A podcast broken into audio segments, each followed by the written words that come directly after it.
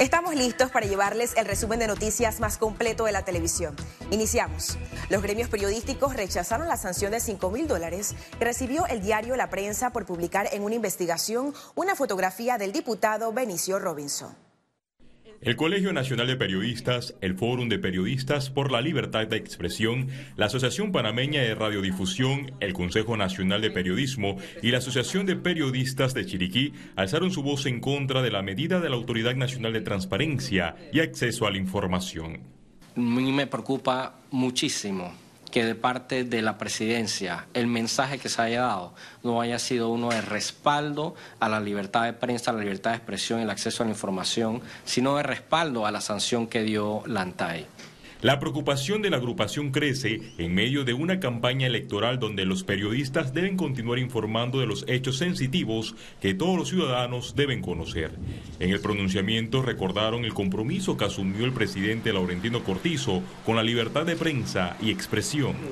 Y él firmó la declaración de Chapultepec, eso lo hicieron en el Salón Paz de la Presidencia, también firmó la declaración de Salta, pero con una cosa fue poner la rúbrica, pero con sus acciones desafortunadamente están comunicando todo lo contrario. En la conferencia de prensa hicieron un llamado a la Asamblea Nacional para que discuta las reformas a la Ley de Protección de Datos. Todos estamos a merced de que si usted publica una fotografía, nos puedan sancionar y abrir las puertas a otros procesos. El periodismo panameño está en peligro. Esta ley es una espada de Damocles sobre la cabeza de cada uno de nosotros. Aparte de la sanción de 5 mil dólares a la prensa, el medio digital La Verdad Panamá también fue multado por la ANTAI con mil dólares. Félix Antonio Chávez, Econius. La Comisión de Gobierno de la Asamblea Nacional aprobó en la sesión de este miércoles en primer debate múltiples reformas al Código Penal de Panamá.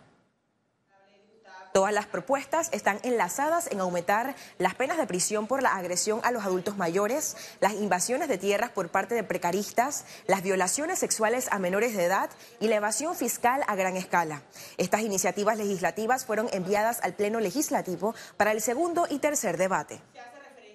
Esas personas que matan a dos ancianos en su casa a golpes tienen la misma pena que el que le da un tiro a alguien y no sufre tanto como este o personas que no son tan vulnerables como los adultos mayores. Sí hemos propuesto que para aquellos violadores, aquellos pedófilos, eh, que lastimosamente estos casos, estos casos van más en aumento, para ellos que los, los acuerdos de pena empiecen desde la pena máxima. Los diputados son cuestionados por la aprobación del proyecto de ley de extinción de dominio, pero con la exclusión de los delitos de corrupción. Este miércoles continúa el debate de esta iniciativa legislativa marcada por la baja asistencia de los diputados.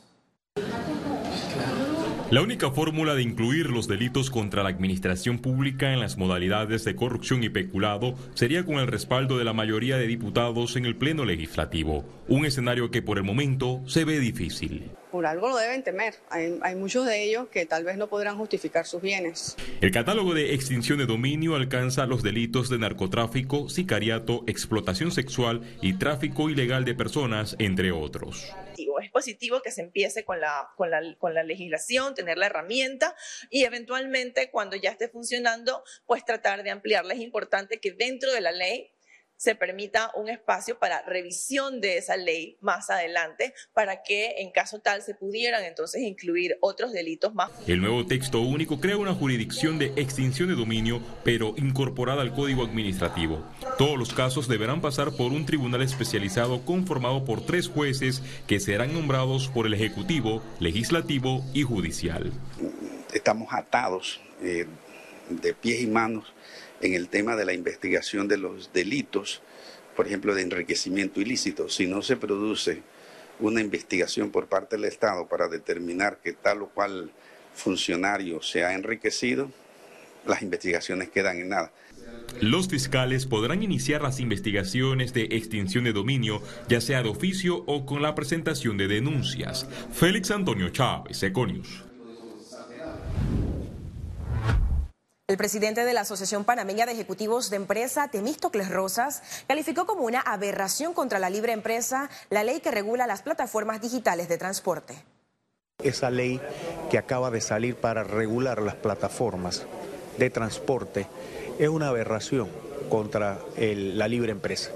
Creo que tratar de mantener monopolios dentro de una estructura controlada por el Estado y en una figura de total ineficiencia, creo que no favorece a un mercado que lo que busca es encontrar mejores capacidades.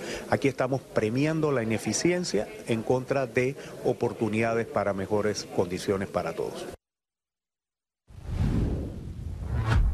El aspirante a la, alcaldía de Panamá por el partido País, Raúl Ricardo Rodríguez, adelantó que las alianzas con el cambio democrático y el panameñismo se evaluarán la trayectoria y encuestas de los candidatos. Ahorita mismo nuestro único pensamiento y nuestro único apoyo es hacer que Cambio Democrático logre eh, el Rómulo mantener el partido como lo está haciendo y vemos como excelente figura esa es una de las figuras que abandera la presidencia, eso lo hemos hablado, inclusive con, el, con las personas del panameñismo, el presidente Blandón también. El Tribunal Electoral y la Asociación Panameña de Debate, ASPADE, realizaron el lanzamiento del libro Reflexiones de la Juventud en un Panamá Democrático. En la actividad, un grupo de expositores y autores del libro ampliaron su visión de la democracia y la participación de la juventud en las próximas elecciones generales. Este evento contó con la presencia de los magistrados del Tribunal Electoral. Perspectivas sobre democracia, ciudadanía, pero también incluyen, yo creo que ciertos toques personales de cada autor. Hay, algunos tocan feminismo o ambiente o narrativas que son muy intrínsecas a su experiencia en un Panamá democrático y algunos pues lo hacen desde un punto de vista un poco más profesional. Creo que es saludable para nuestra democracia. Creo que es eh, importante considerando de que la juventud es el bloque que, eh, de votación ¿no? más grande que tiene nuestro país. Entonces, más ahora que nos acercamos a un periodo electoral, si no es que ya estamos en uno, eh, es importante que, que la opinión de los jóvenes pueda ser escuchada. El IDAN no descarta la sectorización del suministro de agua potable ante los bajos niveles de ríos y lagos. En los casos extremos que se amerite, obviamente esa es una alternativa. Lo que, lo que le estamos pidiendo el apoyo a la comunidad es si todos ponemos nuestra parte. Toda empresa tiene sus planes de contingencia, lo tiene el canal con la reducción de calado, por ejemplo, eh, lo tenemos nosotros en el evento de que, de que, eh, de que ojalá no ocurra, eh, de que los niveles en las captaciones bajen. A, niveles en donde haya que, que simplemente bajar, bajar la producción. Economía realizan conferencias de CADE 2023. Empresarios piden respetar el modelo de libre empresa en Panamá para garantizar la fluidez de la economía. La Asociación Panameña de Ejecutivos de Empresa, APEDE, desarrolló su primer día de la Conferencia Anual de Ejecutivos CADE 2023.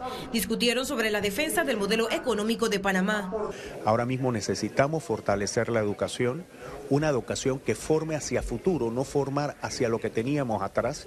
Creo que no tenemos esa adecuación dentro de la, estructura educativa que tiene el país y tenemos que hablar también de otras eficiencias que podemos nosotros lograr para que eh, podamos tener ese modelo que estamos buscando. Los cambios son, yo no diría que más regulación necesariamente, eh, creo que son más bien cambios estructurales que se requieren en el país. Temas de educación, creo que los que fueron comentados por los panelistas, eh, temas de salud, eh, no creo que son los temas fundamentales. Explicaron que las empresas no pueden continuar siendo vistas como el enemigo en la economía del país. Hay una práctica de, de empresa o de negocio desde el gobierno que conspira contra el sistema de libre empresa que es el que tenemos en Panamá. La misma libre empresa está siendo eh, hackeada, atacada por prácticas de las personas que ejercen el poder. Entre los retos para mejorar el rendimiento económico del país mencionaron. La corrupción es un gran desafío, eh, hay todavía bolsones de pobreza importantes que tienen que eh, resolverse, para eso hay que tener altos niveles de crecimiento económico como los que se han visto en el pasado reciente eh, y más transparencia en la gestión pública, eficiencia, CADE 2023 continuará este jueves 27 de abril con conferencias sobre competitividad, crecimiento y desarrollo.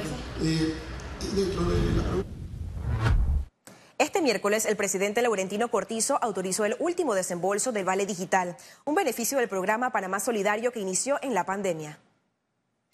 El mandatario informó que el pago será desde este jueves 27 de abril hasta el 1 de mayo de 2023. Los panameños que incumplieron con los criterios establecidos recibirán este beneficio del vale digital.